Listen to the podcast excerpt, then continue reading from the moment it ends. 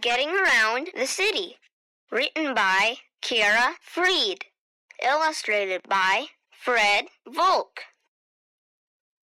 I go to my friend's house.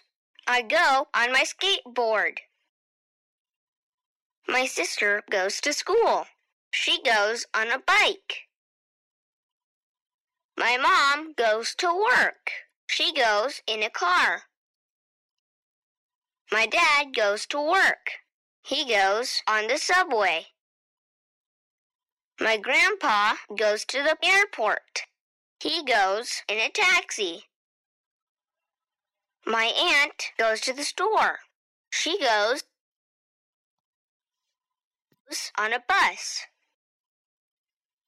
My uncle goes to his office. He goes on a ferry boat.